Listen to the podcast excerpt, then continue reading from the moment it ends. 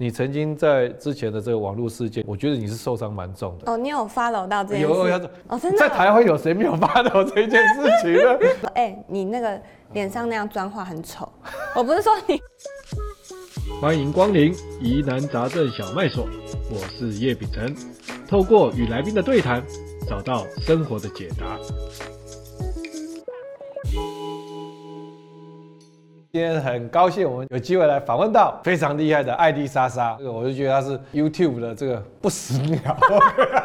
好，然后你 现在看到这个画面上这两个人哦，不好意思，我们是卖线上课程的记录保持人哦。这个一年多以前，台湾有个很厉害的线上课程，卖了一万四五千人哦，那个记录就是我。一万六了。他都有在注意我的数字。这个记录维持了大概一年半吧，前两个礼拜被艾丽莎她打破了。哦，他现在的课程已经卖到两万两。两万零五百啊，两万零五百，好，所以每天在盯盘，很厉害，很厉害，很厉害。你现在回过头来想，就是说，你对做 YouTube 这条路，你是开心的多还是难受的多？当然是开心的多啊。老师你也知道，像你之前也有被黑过嘛？哎，怎么转到你身上？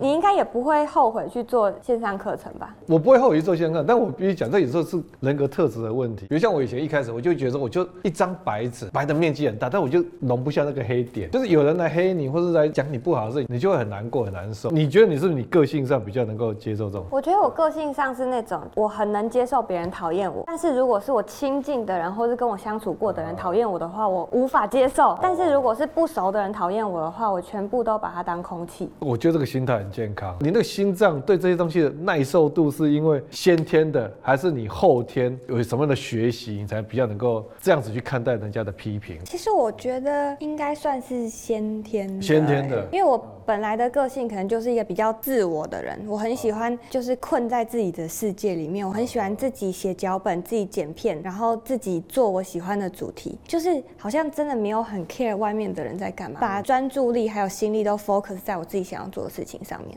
像是你最近可以看，我最近要开箱我的新房子，然后我花了很多很多的时间，那些装潢设计都是我自己去钻研的，把整个成品这样子设计出来，再把这整个过程分享出来给大家，我就觉得每天光是这样子就。就让我能量很满，就是我喜欢那个创作作品的过程，我没有很在乎人家怎么评论我，因为我喜欢的是这个作品。然后如果你今天创作的时候有点像是在做功课，可能接了很多商案，然后你的人生被塞得很满，你会开始觉得啊好累哦，好烦哦。开始这样想的时候，通常那个流量就会往下。我在简报课在教学生有一个部分，我在谈的也是很像。简报成功最重要的因素是什么？三个因素，第一个就是热情，第二个热情，第三个还是热情。那个热情。其实完全都是被别人可以感受得到的。就是其实我的课程里面有一个章节是在说你选什么样子的主题会红，其中有一个是知识量。所以当你分享出很多别人觉得很实用的知识的时候，他们是绝对会去分享这个知识。比如说我现在在装潢我家，哎，我这个地方做了什么凹窗的设计，还有怎样的效果，然后别人可能看完，哇，这个做的真的很棒，他就会分享给全部他。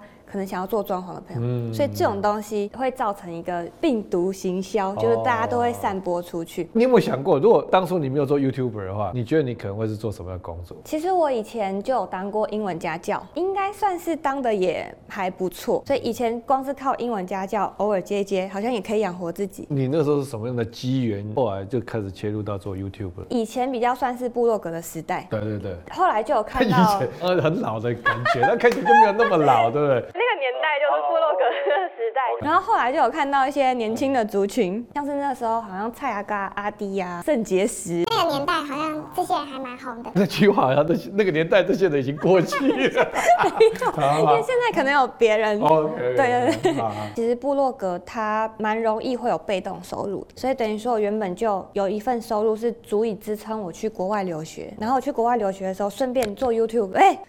红起来了，所以后来就专做 YouTube。有的时候人很大一个风险就是被自己过去的成功绑住，不会再去找下一步。我觉得你这个个性还蛮蛮好的。我的个性也是比较好强吧，就是有时候输不起，嗯、所以有时候看到别人好像比你更成功的时候，就会想说。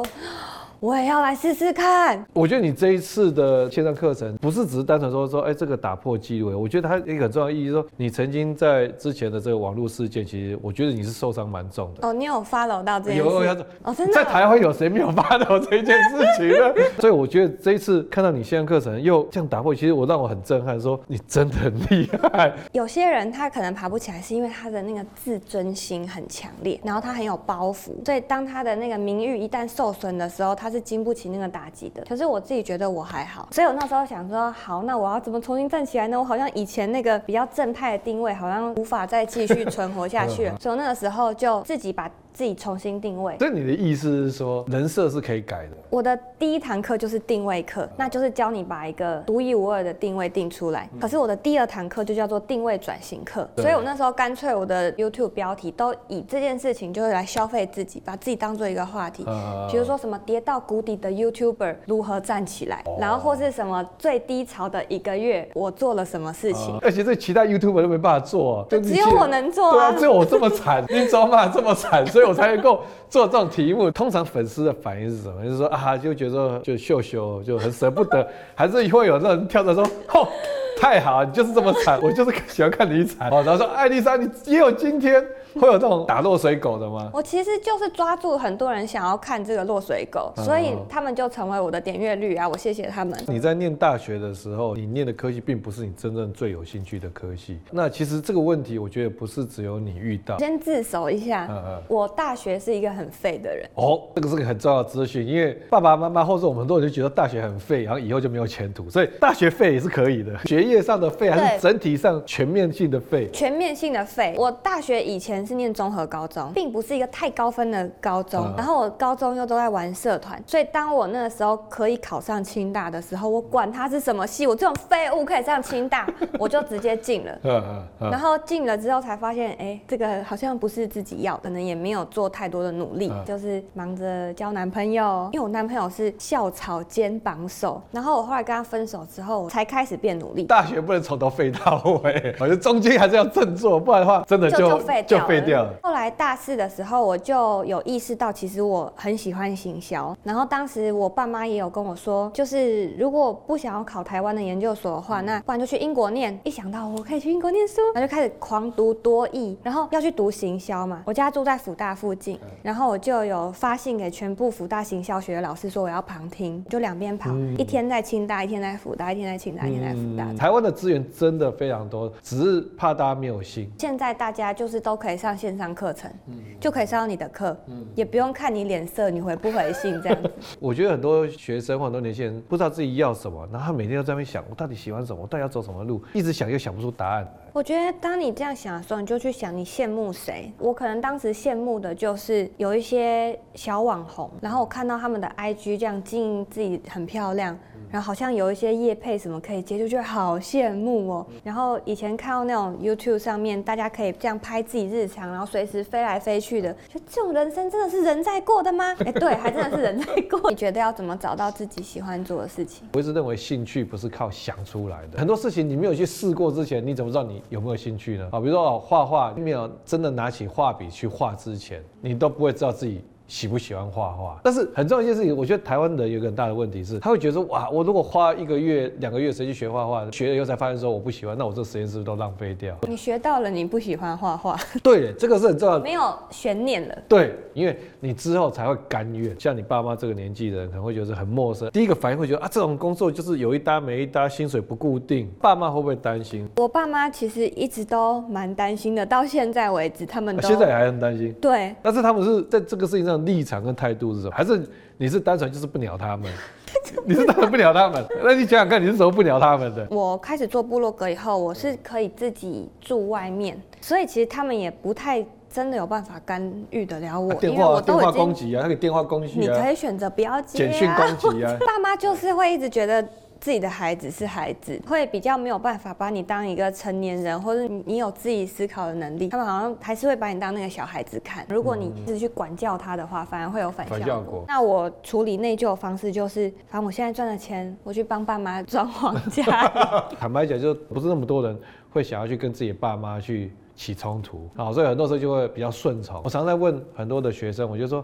你们觉得对这个现在这个变化这么快的世界，是你们比较了解这个世界，还是你们的爸妈比较了解这个世界？如果你比你的爸妈更了解这个世界的话，那你为什么会让你的爸妈去主宰你说你接下来这二十年人生要怎么过？你就没有让他们下指导棋吗？你是从小都是那种直来直往、有话直说的这种个性吗？因为直来直往、有有话直说，会不会有时候就比较容易得罪了？还是也有它的好处？其实我觉得在我的日常生活中是没有任何坏处的。大部分的。人都会觉得，哎、欸，他有直接跟他当朋友比较亲切，没有距离，不用防备啦。对，不用用心机或什么的，不会，人家没事你就来说，哎、欸，你那个脸上那样妆化很丑。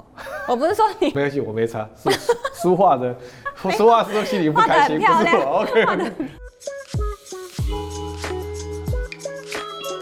我觉得今天跟艾丽莎聊这么多，我以前对她印象就觉得啊，就年轻，很多事情就很有想法，很活泼哈啊。但是其实，在聊这个事情，我才发现，就是很多这些的一些作为，他其实有他的，正是有智慧，有智慧，有智慧。我觉得她会从另外一个角度来思考，说，哎，这个其实是有这样的危机处理下。我都是觉得这个艾丽莎脑筋真的是蛮不简单的。今天这个疑难杂症小卖所哈，我们就在这里打烊哦。好，如果今天对我们的这个内容有兴趣，很欢迎大家好在我们这个留言跟我们分享。然后也追踪我们的这个粉丝专业，那我们就下次再见喽，拜拜。